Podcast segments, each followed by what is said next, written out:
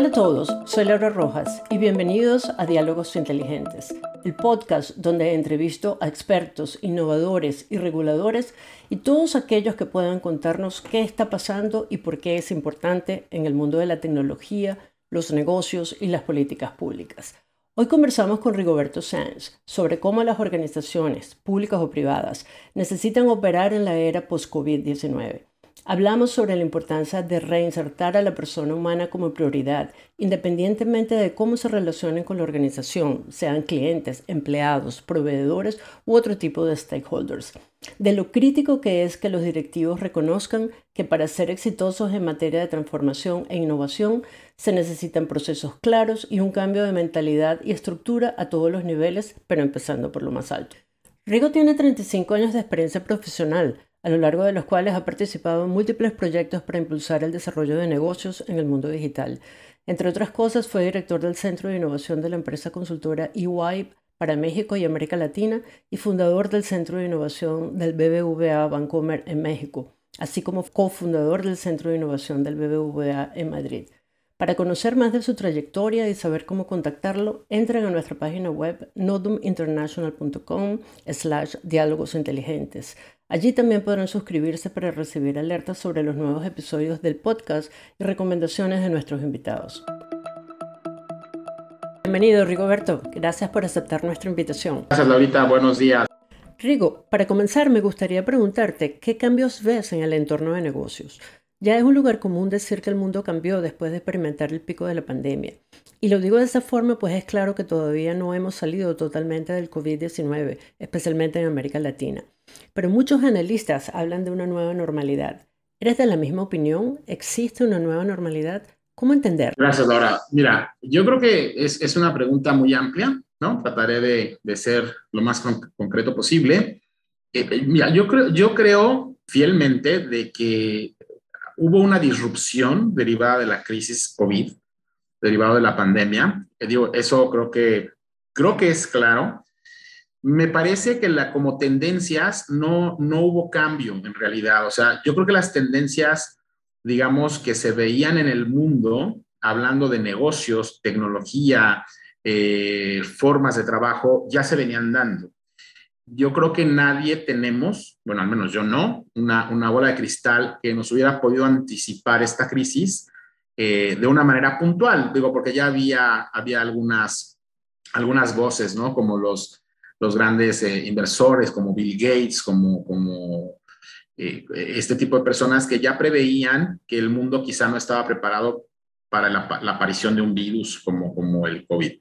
Eh, pero más allá de eso, lo que creo que sí provocó fue, digamos, dentro de la propia tendencia que lleva, llevaba el mundo, aceleró muchos cambios. ¿no? Yo creo que la verdadera disrupción viene en que, que incrementó por XXXX la velocidad de cambio que ya se venía dando en, en, general en la sociedad. Eh, pero, pero me parece que más allá de eso y de que nos agarró desprevenidos a empresas, gobiernos, familias, no, no hay una disrupción mayor desde el punto de vista tecnológico. En el punto de vista farmacéutico, sí, porque creo que no había, no había habido en, el, en la historia de la humanidad que, que, las farmacéuticas en una carrera por parar esta pandemia lograran en menos de 15 meses tener una vacuna eh, que fuera eficaz, por lo menos para, para paliar y que, no, que, que, un contagio de COVID no necesariamente termine, termine en muerte. Pero en cuanto a la, la, la, cuestión de la tecnología, mira, las tecnologías que hoy que seguimos usando, que es este, las computadoras eh, portátiles, los celulares de gran capacidad, las conexiones a Internet, la movilidad del Internet, pues esas cosas no cambiaron. ¿Qué sí cambió? la imposibilidad de ir a las oficinas, la imposibilidad de salir de casa, eso hizo que las formas de trabajo que por lo menos yo preveía irían cambiando en los próximos quizá 10 o 12 años, hayan cambiado de un guamazo en tan solo nueve meses. Eh, y ahí es donde viene la disrupción, porque ahí sí que muchas empresas no estaban preparadas. O sea, no estaban preparadas ni para gestionar un trabajo en remoto, eh, digamos, como gestión directiva, y no estaban preparadas tecnológicamente. Y muchos gobiernos tampoco. Entonces, ante esa imposibilidad, pues el, frenón económico fue, fue más que evidente. Ahora bien, este cambio también hizo resaltar negocios que venían funcionando, que también alguien dice, no, es que la aparición de todos los, los deliveries, ¿no? Eso ya existían. No conozco un solo, bueno, aquí en México, una sola empresa de delivery nueva derivada de la pandemia. Lo que sí pasó, digamos nueva de, de, características grandes, de envergadura grande como empresa, ya estaba Rap, ya estaba Uber, ya estaba Didi, ya estaba Bit, ya estaban todos. Claramente, estas empresas, pues aprovechando este momento, han crecido de una manera exponencial, ¿no? Como tú bien sabes y lo hemos platicado en otras ocasiones, los mercados, digamos, hoy tenemos dos tipos de mercado fundamentalmente en el mundo, uno que son los crecimientos tradicionales de las empresas que rondan crecimientos de un dígito, dos dígitos y que van creciendo, son empresas muy maduras, y los nuevos negocios nacientes que crecen exponencialmente y que aún con ese crecimiento no necesariamente subsisten. Entonces yo creo que lo que ha pasado es que esta crisis nos ha obligado a tomar cambios con mucha mayor rapidez que cualquier otra crisis que hubiera habido en las últimas décadas. Efectivamente, el tema de la tecnología y de su adopción es algo que se venía, se venía dando. E incluso podríamos decir que este tema de la transformación digital de la que tanto se habla es un tema que tiene realmente más de 30 años. Acordémonos de todos los software de gestión empresarial, de todos los CRM y cosas por el estilo, este, se introducen en los años 80 realmente, 1990. Desde ese punto de vista, entonces, ¿dónde están los cambios? Muy bien. No, yo creo que sí existe un nuevo entorno post-COVID eh, y esto tiene que ver fundamentalmente, a mi parecer, con la gestión humana, con la gestión, con la, con la gestión de las personas. Me parece que otra cosa que es disruptiva de la pandemia y que eso, eso creo que eventualmente se iba a dar, pero no sé cuándo, o sea, tal vez íbamos a tardar eh, décadas en darnos cuenta, que somos una especie medio necia en el planeta, terca, eh, es de cómo vemos al factor humano, cómo vemos a la persona, ¿no? Yo creo que, yo creo que esta crisis nos ha regresado las prioridades como nunca debieron haber desaparecido.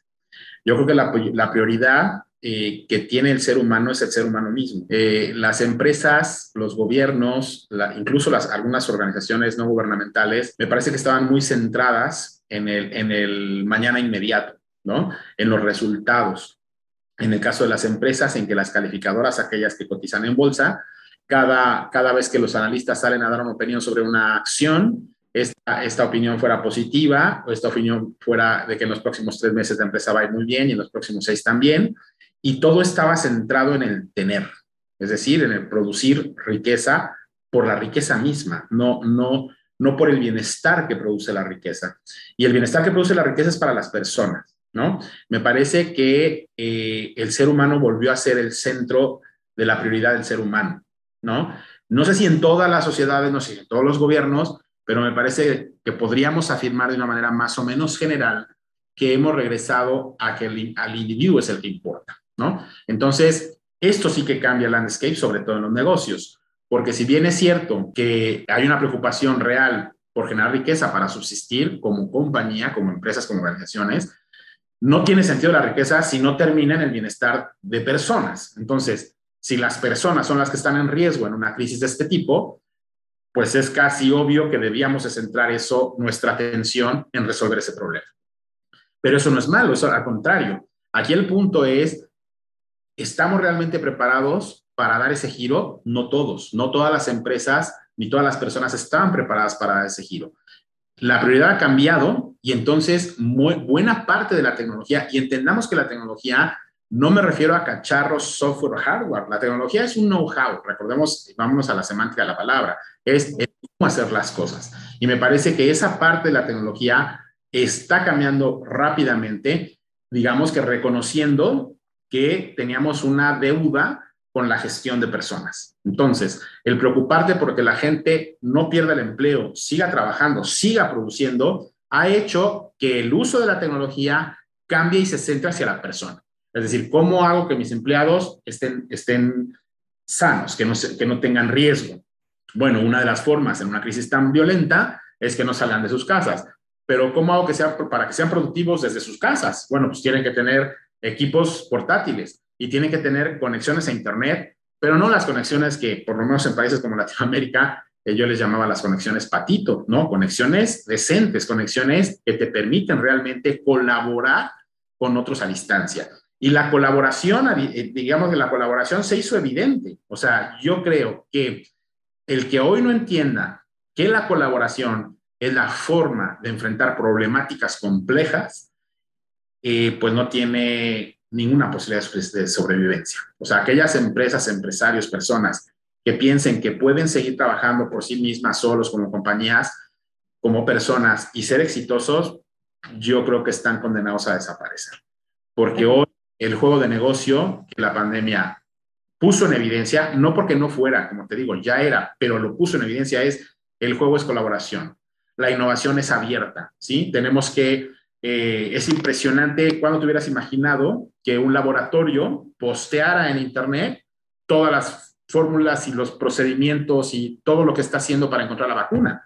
Eso hace pocos años era impensable, pero dado que se tenía que tener una, una solución, entre más colaboraran, entre más cabezas sumaran al esfuerzo, eh, la forma de hacerlo la colaborando, la forma de hacerlo era innovación abierta. ¿no? Yo creo que esas partes son muy rescatables de esta pandemia y ojalá que las empresas lo hagan y lo, lo, lo, lo tengan en su ADN y lo mantengan ahí y no lo echen después una vez que esta pandemia esté controlada. Ok, excelente. El juego es colaboración y la innovación es abierta. Básicamente entendería por qué la organización moderna, sea pública o privada, es un ecosistema abierto. Pero te pregunto, Rigo, ¿cómo puede esa organización tener una respuesta coherente frente a demandas tan diversas y en algunos casos abiertamente conflictivas? Es correcto. Yo creo que, y, por eso cuando comenzamos esta charla yo te decía que esta crisis como que nos, nos reacomodó las prioridades que, que, debemos de tener. Me parece que hace muchos, desde hace muchos años, eh, la, la, sociedad, las empresas en general, se perdieron un poco y medio en este siglo han regresado, ¿no? Eh, creo que veníamos en un, y venimos en, una, en un camino, en un reacomodo de entender esta frase tan trillada Digo, es, es, una frase trillada, pero tristemente es trillada solo, en, el, solo en, lo, en, lo, verbal, porque muchas, muchas compañías, muchas organizaciones, muchos gobiernos no lo entienden.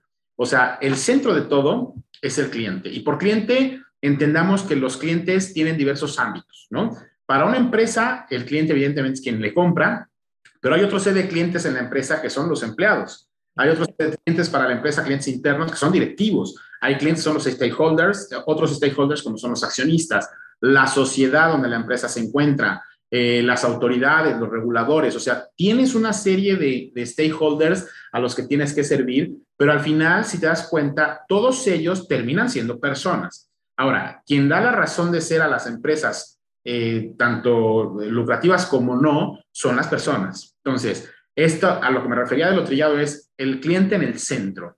Es que no hay otra forma. O sea, si tú no pones al cliente en el centro, prácticamente cualquier decisión que tomes te vas a equivocar. Si lo pones en el centro, si tienes claramente cómo apoyas y soportas la satisfacción de esa persona con el producto o servicio que tú eres capaz de ofrecerle, entonces cualquier decisión no tendría sentido. Por eso es que hay que alinear el propósito de la empresa con, los propósitos de las personas que atendemos. Es decir, qué buscan, cuáles son sus sueños, qué realmente quieren lograr eh, y agregarles valor en ese ámbito. Y ahí generar riqueza cuando te pones a pensar en lo que resuelves, ¿no? tú sabes que por ahí algún, algún famoso dijo, cásate con el problema, no con la solución. Creo que, creo que fue Einstein. Este, y entonces, ahora creo que esto nos ha obligado a entender esa postura de que lo primero es la persona, ¿no? Eh, si, si, eso no, no, no, cambia, difícilmente las empresas van a poder regresar a la normalidad en este, en este nuevo landscape de, de negocios que tenemos. ¿no? Lo, verdaderamente, lo verdaderamente relevante son las personas en distintos ámbitos, las familias, nuestros empleados, nuestros clientes, nuestros accionistas, y eso es lo que tenemos que privilegiar. Y eso cambia de manera muy abrupta la forma de gestionar a las personas. ¿no? Eh, tienes que, como empresa, tener un propósito lógico, que ese propósito haga fit con el propósito de tus empleados, porque no puedes dar tú, generar un, un producto o dar un servicio de calidad si las gentes que lo producen no tienen, no tienen un grado de satisfacción eh, resuelto, es decir, una satisfacción de vida resuelta. Muchas veces uno llega, tú sabrás, ¿no? Puedes llegar a un restaurante, una papelería y el empleado te recibe con, con, mucha, digamos, agresividad y demás y uno se pregunta, este, eh, eh, el, el, patrón desempleado diría, oye, las ventas no crecen. Bueno, si un empleado le ladra a tu cliente, pues difícilmente él va a poder dar un servicio de calidad que le permita al cliente regresar, ¿no? Entonces es una cadena, o sea, al final es una cadena que se va permeando hasta llegar al usuario, hasta el usuario final. ¿Y cómo entra en todo esto la transformación digital? La tecnología es un driver, la transformación digital no puede ser la única solución, porque como lo dijimos hace unos minutos, o te lo dije hace unos minutos, el know-how no necesariamente tiene que ver con fierros y software, ¿no?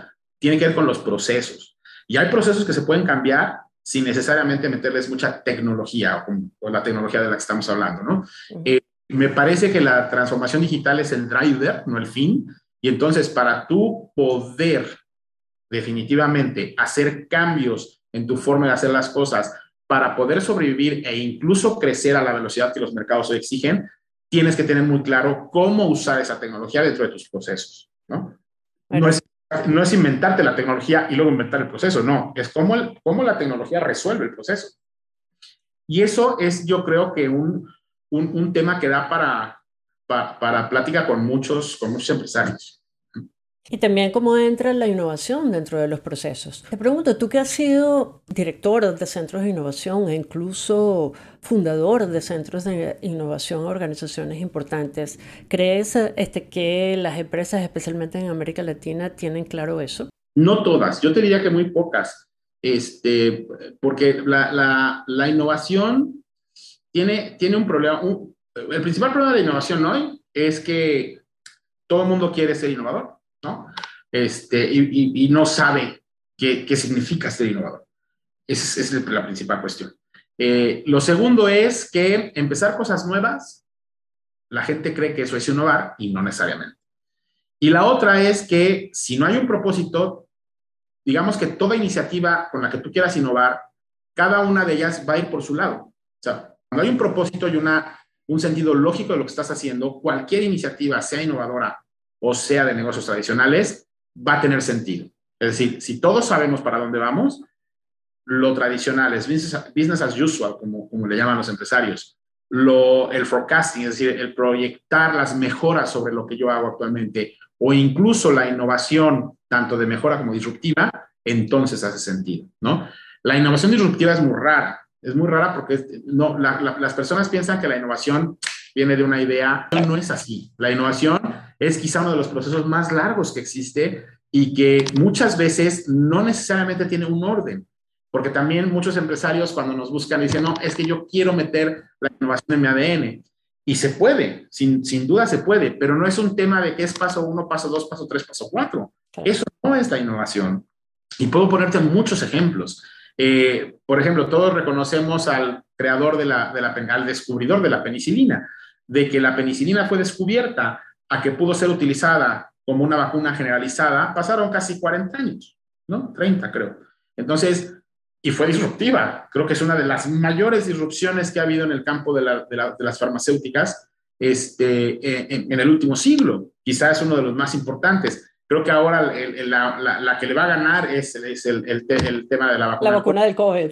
Ajá, pero, este, pero si tú te das cuenta, la vacuna del COVID estuvo lista en 12 meses, quizá 15 meses, pero si tú te vas, si tú analizas y te sientas con las farmacéuticas y te dicen cuántas metodologías, cuántos descubrimientos, cuánto avance tecnológico utilizaron de lo que ya existía, te vas a dar cuenta que la vacuna del COVID es producto de investigaciones de más de 20 años.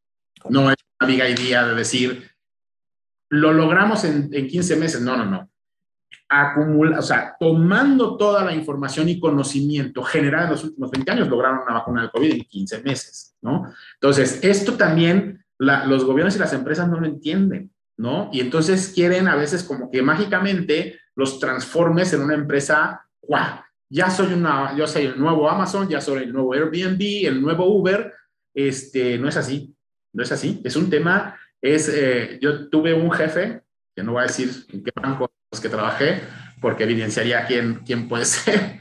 Este, yo le decía, mira, tú me pides que un proyecto salga en, este proyecto salga en tres meses, es imposible. Te voy a decir algo. Mira, si tú me pides que hagamos mil niños en nueve meses, lo puedo hacer. Pero si tú me pides que haga un niño en tres meses, hoy no se puede. ¿Vale? La innovación, como toda como todo proceso es así. Si tú quieres ir a, hacer un doctorado, salvo que no seas del 0.001% de los genios del mundo, pues vas a tener que ir a primaria, secundaria, preparatoria, bachillerato, este, licenciatura, maestría probablemente, y luego estudiar el doctorado. Pero esos pasos no te los vas a librar. Si tú quieres generar innovación en tu ADN, creo que se explica lo que, lo que estoy tratando de decir, es todo un proceso. Tienes que tener procesos ordenados, tienes que tener ambientes seguros para tus empleados y cuando me refiero seguros, seguros psicológicamente. Porque una de las cosas para que la innovación se dé es que las ideas fluyan y que esas ideas fluyan sin miedo. ¿sí? Que cuando un directivo toma una decisión o hace una propuesta y hay un empleado que tiene una idea que va en contra de esa decisión directiva, pero que suele, que puede prometer ser un buen proceso, un buen negocio, el empleado tiene que sentir la seguridad psicológica de poder expresar esa idea y no solo de que no va a ser atacado, sino que no va a ser despedido. Entonces, es todo un proceso, como te das cuenta, es un cambio de mentalidad. ¿sí? Tienes que permitir la experimentación, la fluidez, la equivocación. ¿Tú cuántas conoces donde el, error se, se, deje pasar? Vivimos en una sociedad que busca culpables, no responsables.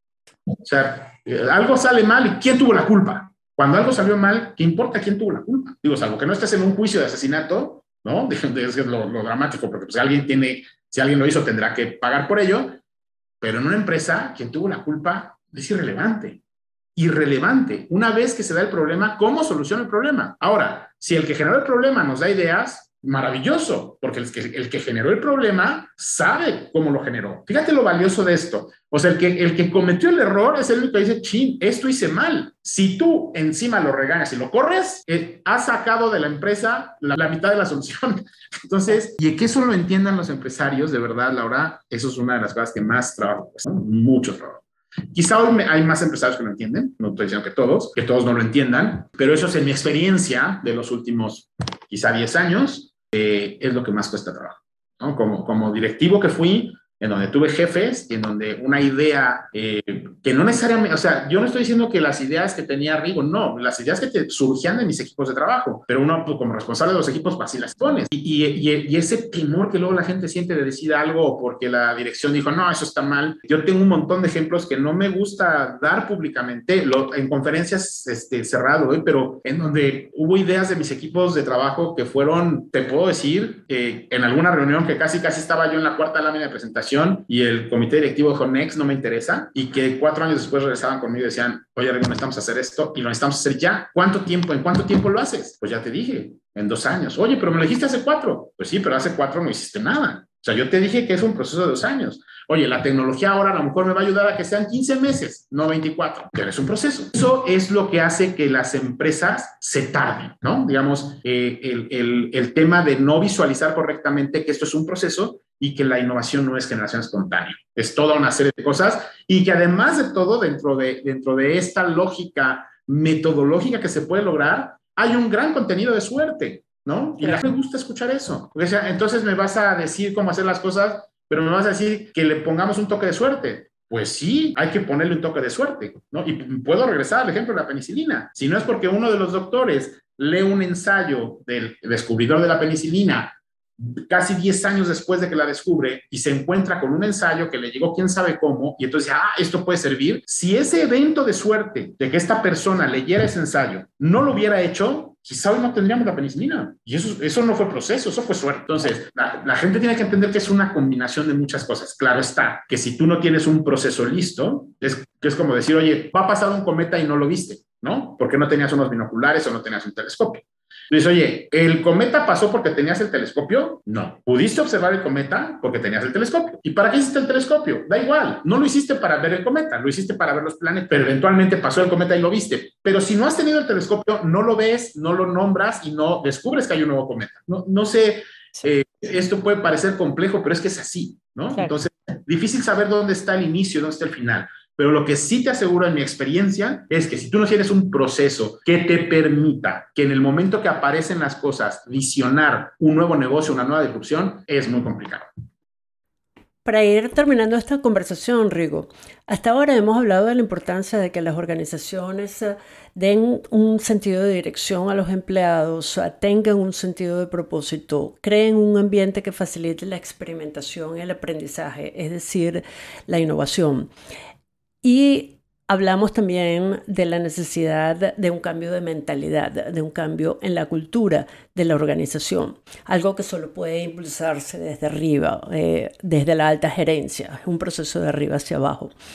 ¿Cómo se hace para lograr ese cambio de mentalidad en las organizaciones? ¿Y qué papel crees tú que juega la alfabetización tecnológica de la alta gerencia? ¿Crees que deben conocer más de tecnología y no pensar que es solo un asunto de expertos y consultores?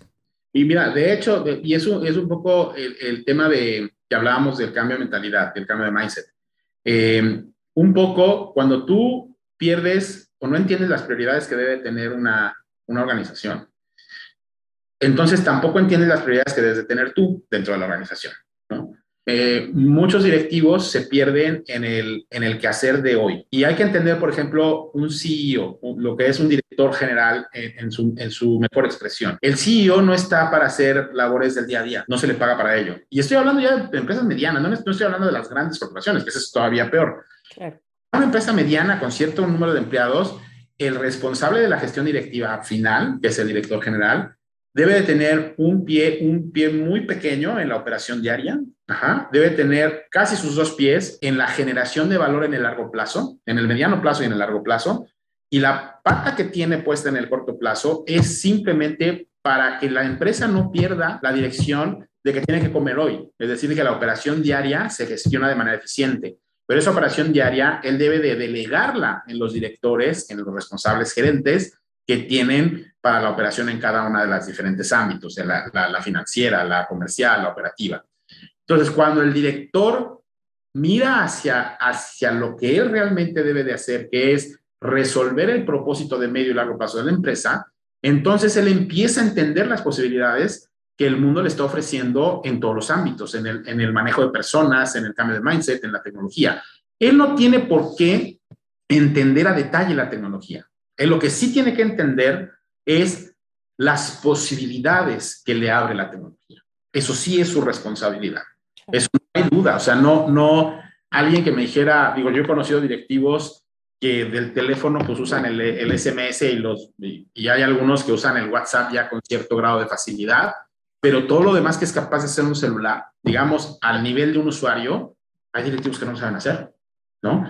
Y eso sí es un problema. O sea, nadie les nadie, yo no estoy diciendo que tengan que ser expertos en esto. Muchos de ellos contestan, no, yo tengo gente que lo sabe. No, no, sí, está bien. Yo no estoy diciendo que se vuelva un experto en el uso de un iPhone, de un Android, no. Pero si no es capaz de entender las posibilidades que esta cosa tiene, en términos de almacenamiento de información, en términos de movilidad, en términos de ancho de banda, términos muy generales. Si te das cuenta, no son conceptos que digas, wow, es rocket science. Si no lo entiende, yo me pregunto, ¿cómo te puedes imaginar el siguiente paso que dar tu organización en el mediano plazo? Y una de las gentes que lo tiene que decirse, que se lo tiene que decir al cuerpo directivo y al director general, es la gente de Haití, ¿no? Y la gente de Haití, hoy por hoy, en, todavía en, muchas organizaciones, y hablando de nuestros entornos latinoamericanos, eh, todavía tienen esa, esa duda, ese miedo, porque no es otra cosa, de, ser, digamos, eh, la carretera para llegar a eso. Es decir, creen que el conocimiento de lo tecnológico les hace, como yo le llamo, tener un job security. ¿no? ellos son los primeros que tienen que decirle a la dirección para dónde puede mover ese negocio, si se utilizan correctamente los drivers tecnológicos que hoy haya disponibilidad de, las empresas.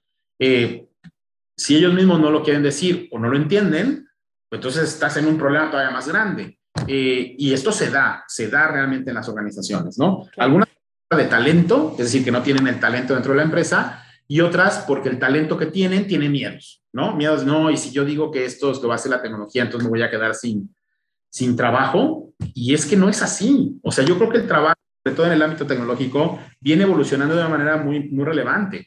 Es decir, el que tú hagas un proceso automatizado y quites a las personas, por ejemplo, que tiran código, lo que te permite, tienes dos, dos, opciones siempre que tú liberas capacidad, ¿no? Y, eso es en el ámbito tecnológico y en cualquier otro ámbito. Si tú liberas capacidades para, para tener, poder hacer más cosas, tienes de dos. O les bajas al costo, es decir, te mantienes haciendo lo mismo con menos, o le subes al ingreso y a la fabricación, ¿no? Yo siempre me voy por la segunda, es decir, como recomendación a los empresarios es, yo libero capacidad para hacer más. ¿Por qué? Porque el costo tiene un límite. O sea, bajar los costos tiene un límite y el límite de un costo nunca va a ser cero. Jamás. jamás va a ser cero. Es decir, no puedes hacer algo sin gastar nada. Entonces, sin invertir nada. Entonces, con lo cual el, costo tiene un límite y muy claro. O sea, hay, hay operaciones ya muy estándares. Si tú me dices, oye, ¿cuánto, cuál es el costo mínimo a que se puede producir un barril de petróleo bajo ciertas condiciones?